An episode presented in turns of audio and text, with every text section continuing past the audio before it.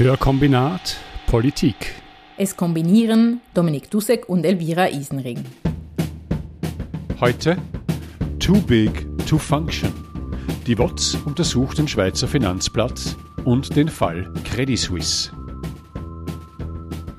Ja, heute reden auch wir über die Credit Suisse. Das Thema für diese Folge haben wir jedoch schon vor den jüngsten Ereignissen festgelegt. Die Credit Suisse sorgt ja seit langem für Schlagzeilen.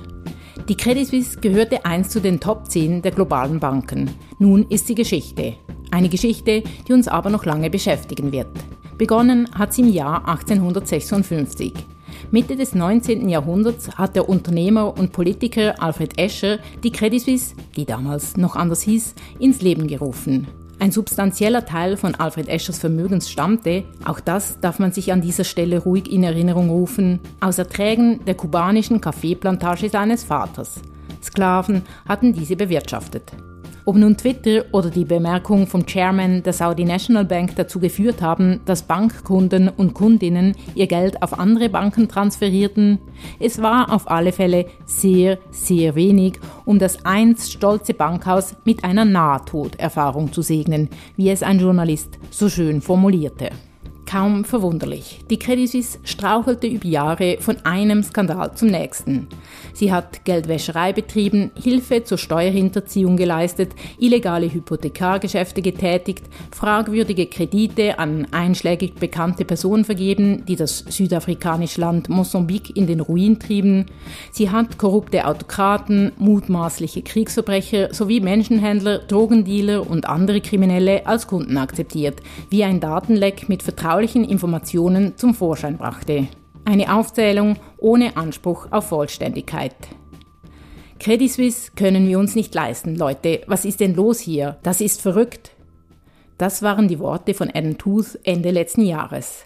Der renommierte Wirtschaftshistoriker war Gast an der Universität Zürich, um dort ohne Punkt und Komma über die Polykrisen unserer Zeit zu sprechen als aus dem Publikum jemand die Frage formulierte, was denn eine so kleine Volkswirtschaft wie die Schweiz angesichts der großen Krisen tun könne, hat es dem redegewandten Adam Tooze kurz die Sprache verschlagen.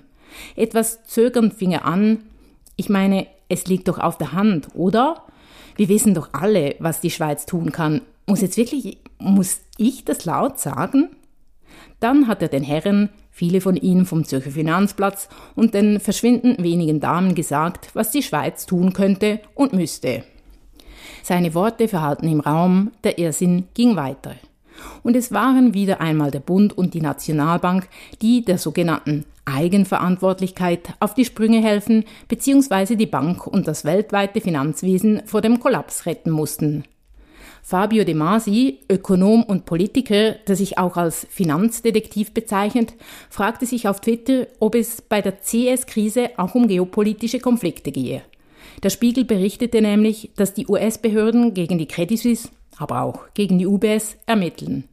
Mitarbeitende der beiden Banken sollen russischen Oligarchen bei der Umgehung von Sanktionen geholfen haben.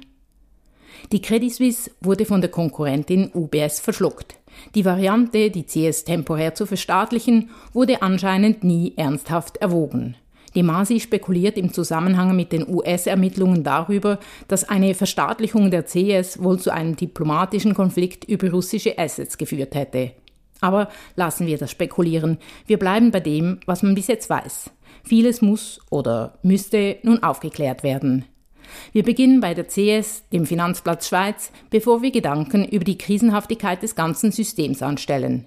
Gast bei uns ist WOTS-Redaktor Daniel Stern. Dominik hat mit ihm gesprochen. Daniel Stern für die WOTS äh, schreibt sie schon seit geraumer Zeit auch über den Finanzsektor, auch über die Credit Suisse. Jetzt ist ja so, wir haben festgestellt, schon bei verschiedensten Themen, die wir behandelt haben im Podcast, gibt es eine Art äh, unheilvollen Refrain, man könnte auch sagen ein Doom-Metal-Refrain, nämlich dass ganz viele Probleme, die sich heute immer schärfer auswirken, vor allem auch für Mittel- und Kleinverdiener, dass die begonnen haben mit den äh, großen Liberalisierungsschritten in den 80er Jahren. Ist das im Fall der Bankenregulierung auch so gewesen? Ja, das war sicher ein äh, wichtiger Punkt. Also man, eben, man muss sehen, dass äh, Anfang 80er Jahre kam Ronald Reagan an die Macht, Ende 70er Jahre Margaret Thatcher. Und die waren ja eigentlich so die zentralen Figuren dieses neoliberalen äh, Aufbruchs, dieses Zeitgeist, der eben auch zur Deregulierung führte der Wirtschaftssysteme und speziell eben des Finanzsektors. Der Finanzsektor spielte eigentlich äh, ab den 80er Jahren eine immer wichtige Rolle. Man kann von einer Finanzialisierung des äh, Kapitalismus reden. Regulierungsmäßig wurde eben beispielsweise dieses Trennbankensystem in den USA immer weiter aufgeweicht und dann auch ganz abgeschafft das eingeführt wurde ursprünglich in der Wirtschaftskrise, wo es große Bankenzusammenbrüche gab und wo man gesagt hat, das wollen wir nicht mehr. Wir wollen Investmentbanking und Geschäftsbanken getrennt haben. Das wurde aufgehoben. Es wurden auch äh, variablen Zinsen eingeführt, äh, regionale Schranken für Banken fielen weg. Das war ein Punkt, aber andererseits hat man auch neue Phänomene nicht re reguliert. Das ist, glaube ich, noch fast wichtiger. Das heißt, äh, die 80er, 90er Jahre waren auch irgendwie der große Boom von ganz neuen Finanzinstrumenten, Derivate, das Spekulieren auf, äh, auf Wechselkurse beispielsweise. Ein gigantischer Boom von neuen spekulativen Instrumenten und, äh, und riesige Gewinne, die da zu machen waren. Und äh, weiterer Punkt, äh, die Globalisierung hat ja auch zu einem riesen Boom des, des Finanzwesens geführt dass eben äh, die westlichen Banken plötzlich eben auch äh, bei weltweiten Geschäften immer stärker dabei waren, was auch zu Verschuldungen geführt hat, zu größeren und dann auch natürlich sehr bald auch zu großen Krisen, äh, Asienkrise, Russlandkrise und, und, und. Also. Äh, ein bisschen kürzer zurückschauen, also eigentlich unmittelbar vor dem Crash der Credit Suisse da waren ja so die ersten Zeichen, dass sich da wieder eine Bankenkrise anbahnen könnte. Waren ja zwei Zusammenbrüche von Banken in den USA und zwar Banken, die nicht riesige Banken waren. Das eine war die Silicon Valley Bank, das andere die Signature Bank. In beiden Ländern ist es ja so, dass äh, in den letzten Jahren genau die Regulierungsmöglichkeiten für Banken, die du schon angesprochen hast, zurückgefahren wurden oder im Fall der Schweiz zumindest äh, mehr angegriffen worden sind. Äh, siehst du da einen Zusammenhang mit diesem Geist oder auch dem, dem Zurückfahren von Regulierungsmöglichkeiten und diesen Bankenturbulenzen der letzten Wochen? Das war sicher ein Grund. Also ich denke, es wäre jetzt aber falsch, wenn man jetzt einfach das als äh, quasi Ursache dieser Krisen äh, benennen würde. Ich glaube irgendwie, dass eher die ökonomische Lage irgendwie äh, der zentrale Grund war. Das waren einfach die schwächsten Glieder in, in der Kette. Also jetzt auch bei dieser Silicon Valley Bank äh, als Beispiel, die einfach äh, eine völlig äh, falsche Form von irgendwie Geldanlage gewählt hat. Die Silicon Valley Bank. Drei Faktoren haben zu ihrem Scheitern geführt. Missmanagement, die Zinserhöhung der amerikanischen Zentralbank und ein Bankrun der Kundschaft. Die Kundschaft, ein inzestuöser Haufen aus der US-Tech- und Kryptoszene. Die Bank vergab Start-ups und Unternehmen Kredite, die anderswo keine bekamen.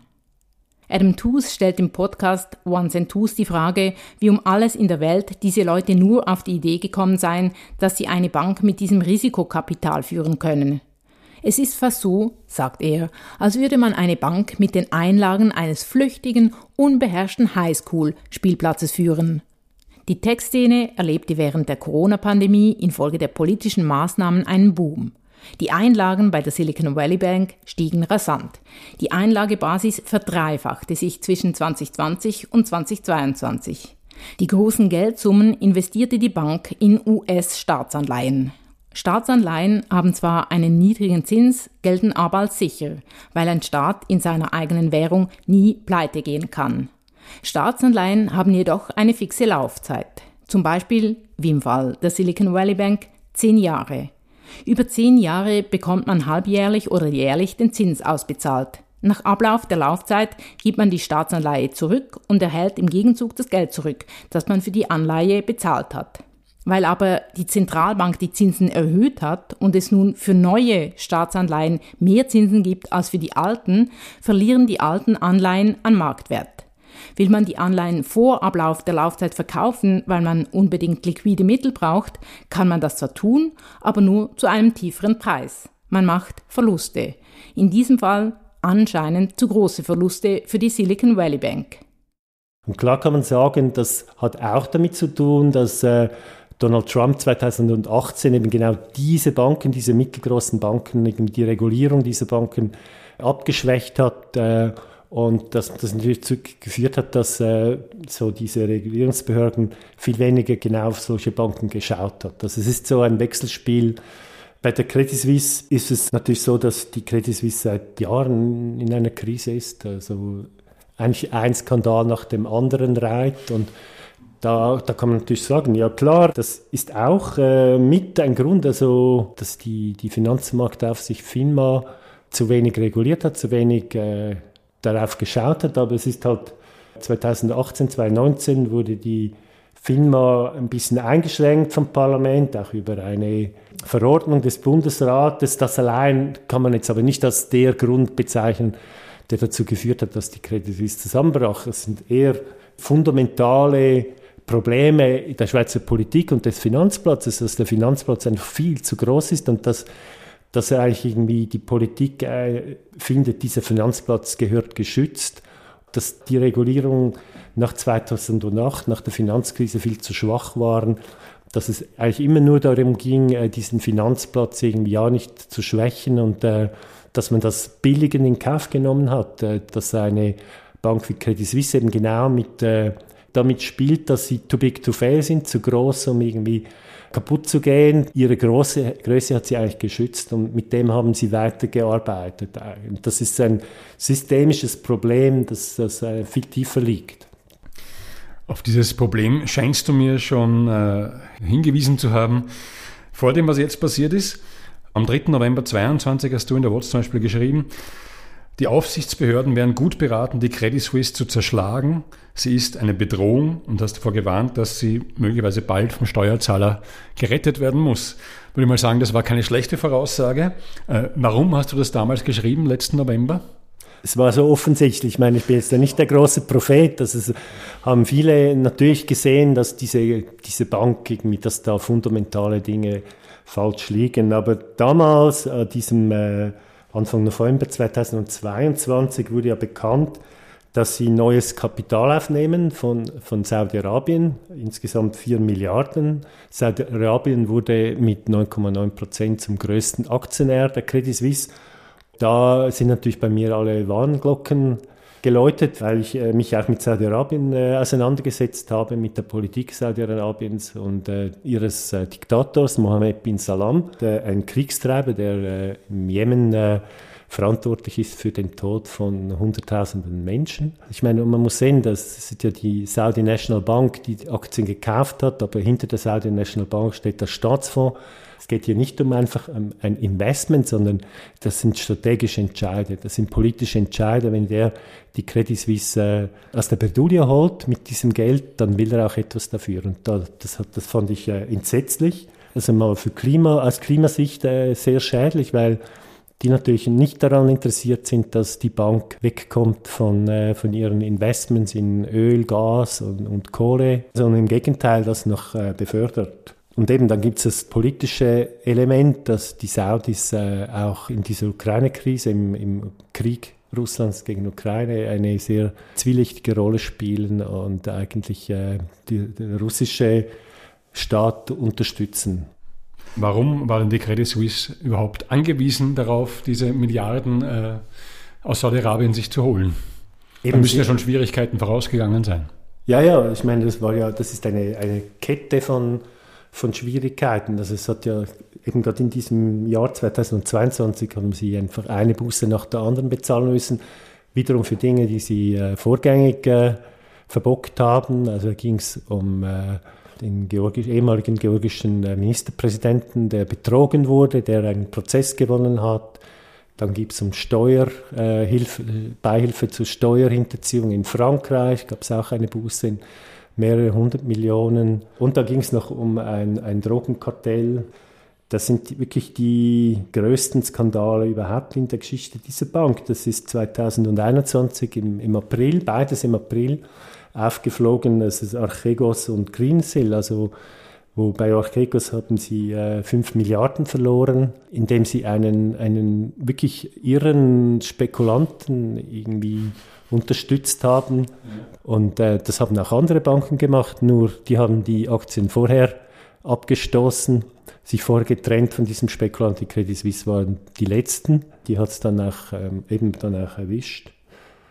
Äh, zu, zu Greensill könnte ich ja auch noch irgendwie erzählen, wenn... Äh, die Zeit ist wahrscheinlich knapp, aber man hat schon also ein ungefähres Bild äh, von dem, was die Credit Suisse in den letzten Jahren gemacht hat. Angesichts dessen stellt sich natürlich schon die Frage, hätte es da nicht genügend Möglichkeiten gegeben für die FINMA, für den Bund einzugreifen und, ähm, wie du geschrieben hast, die Credit Suisse zu zerschlagen? Also sie haben natürlich Maßnahmen durch, das nennt sich dann Enforcement-Verfahren. Also dass sie eben ihnen auch Auflagen machen, dass sie äh, Dinge nicht mehr machen können, dass sie äh, mehr Eigenkapital zurückstellen müssen, dass sie Auflagen bekommen, dass zum Beispiel jetzt im Fall von äh, Greensill dass sie benennen müssen, wer für was genau verantwortlich ist in ihrem Management, dass beispielsweise Leute Berufsverbot bekommen oder äh, von ihrer Funktion enthoben werden können. Das sind so die Instrumente, die äh, eine Firma hat. Natürlich könnte eine Firma noch mehr, also eine Firma kann kleine Banken, hat sie auch schon geschlossen. Wenn die Firma sagt, wir schließen die Credit Suisse, dann äh, müssen sie damit rechnen, dass sie eine Finanzkrise auslösen. Das ist, mit dem spielt natürlich die Credit Suisse, das wissen die. Darum haben sie eigentlich äh, gar keine, keinen Anreiz, sich irgendwie äh, so zu verhalten, wie sie sollten, sondern sie sind gesichert, niemand schließt ihre Bank, sie bekommen weiter ihren Lohn und ihre Bonis, weil sie too big to fail sind.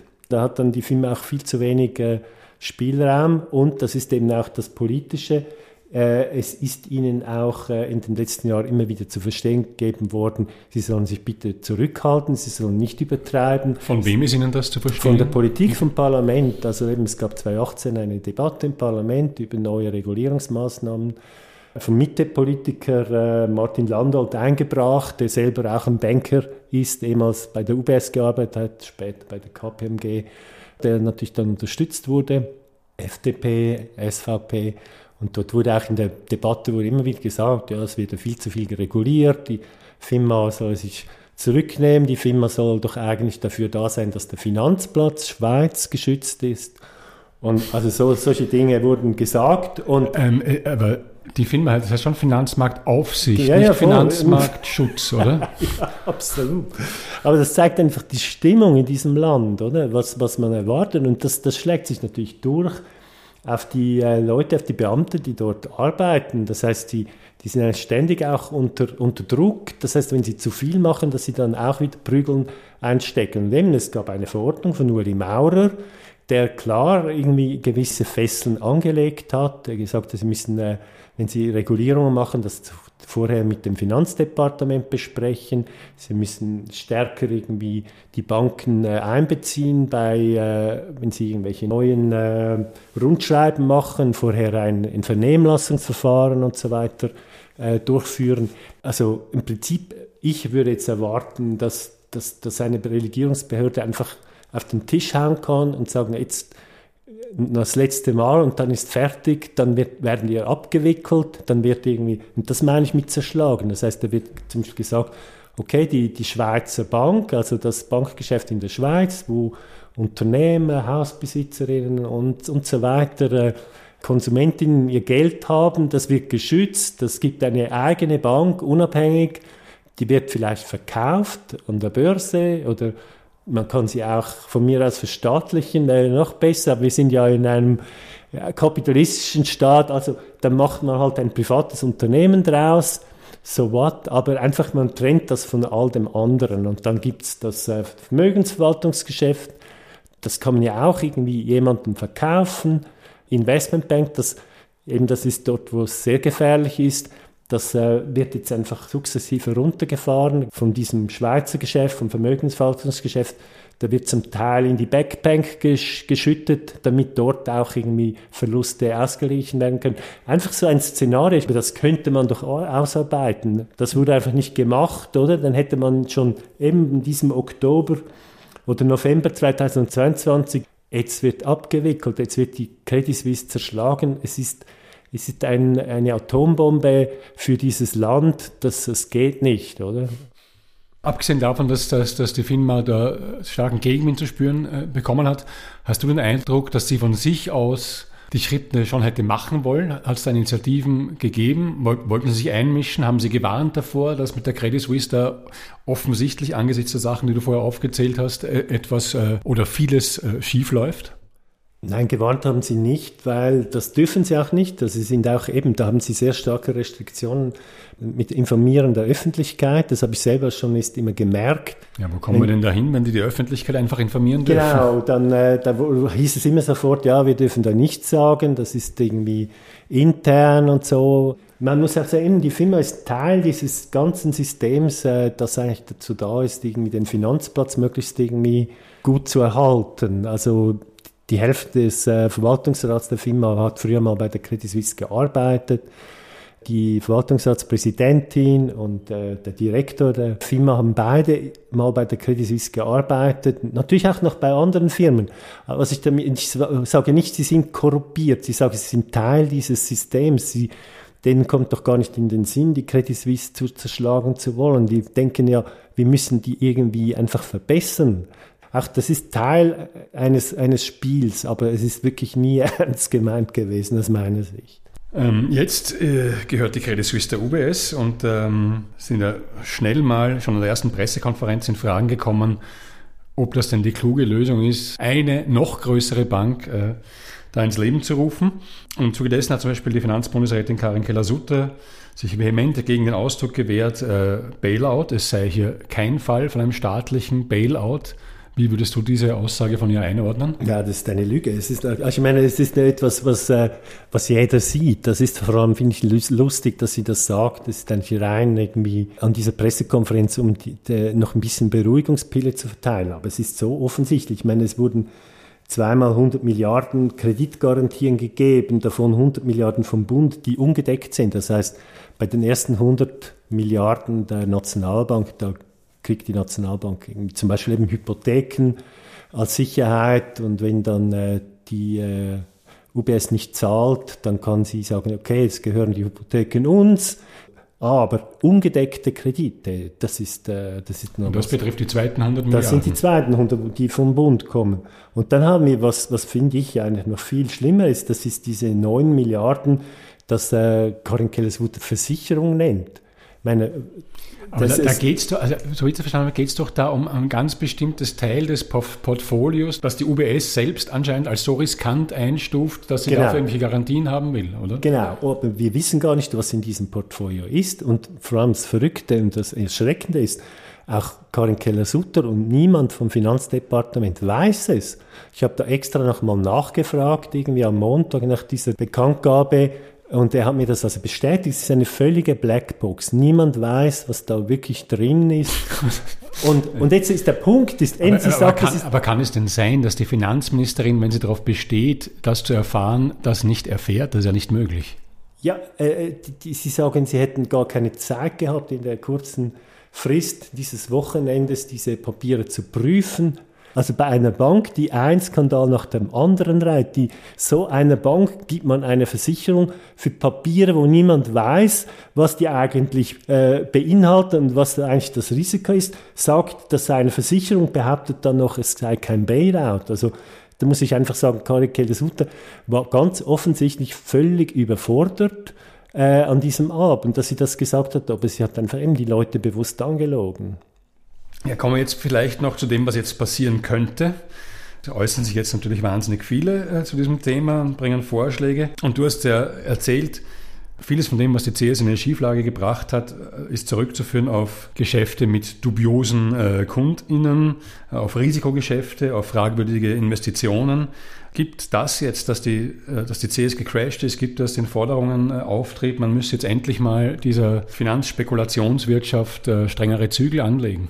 Wir sehen jetzt ja, dass äh, in der Schweizer Politik jetzt der Ruf nach einer PUC, nach einer parlamentarischen Untersuchungskommission, ist relativ stark. Also das heißt, die Chance ist sehr hoch, dass dann das Parlament am 12. April, wenn es zusammenkommt, zu dieser Sondersession, dass es dann auch diese PUC ins Leben ruft. Und der Vorteil einer PUC ist ja eben, dass, äh, dass es sehr viel mehr Kompetenz hat als jetzt äh, normale Geschäftsprüfungskommissionen das wichtig ist einfach, glaube ich, dass man jetzt auch nicht nur auf die Parlamentarierinnen und Parlamentarier vertraut.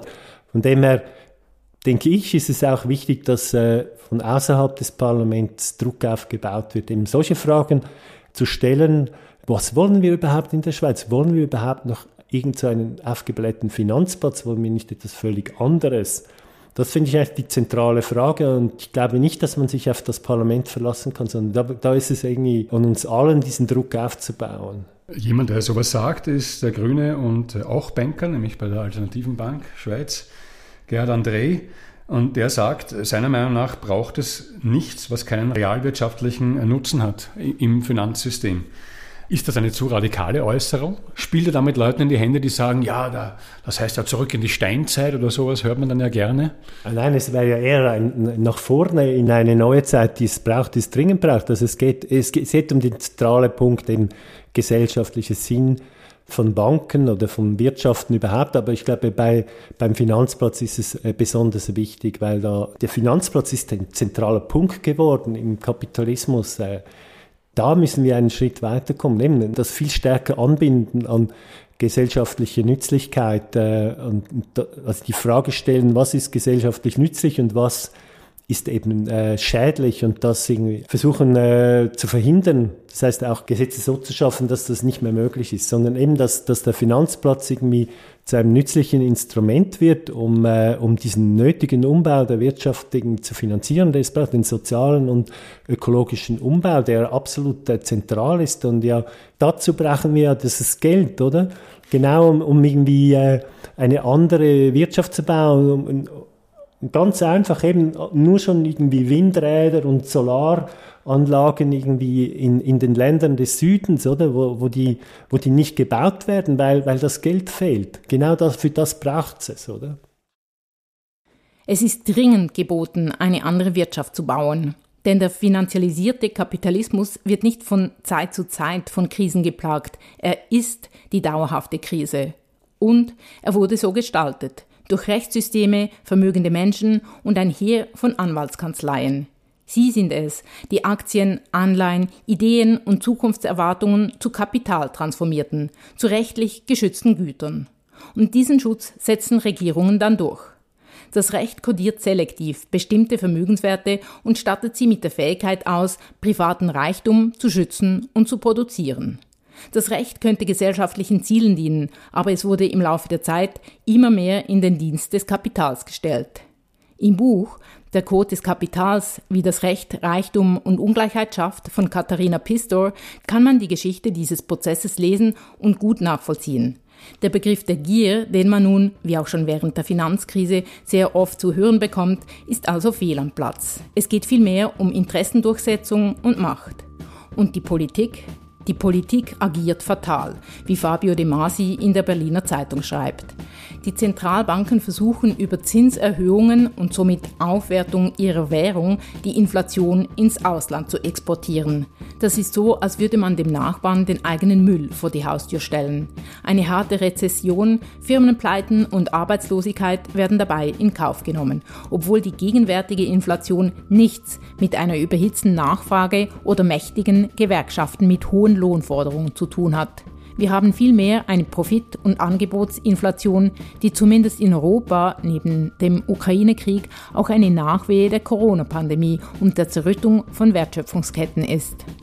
Zum Schluss seines Artikels verweist er auf den Ökonomen Jans van Kloster, der von einer neuen Geldpolitik warnt. Diese gestaltet sich wie folgt hohe Gewinne für internationale Konzerne, reichlich Sicherheiten für Banken, jedoch Arbeitslosigkeit und Immobiliencrashs für die Mittelschicht.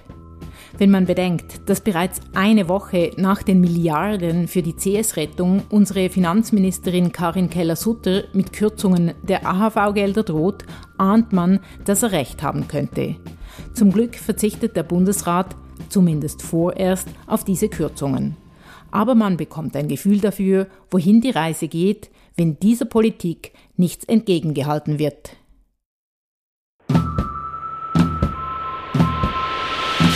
Hörkombinat Politik. Es kombinierten Elvira Isenring und Dominik Dussek.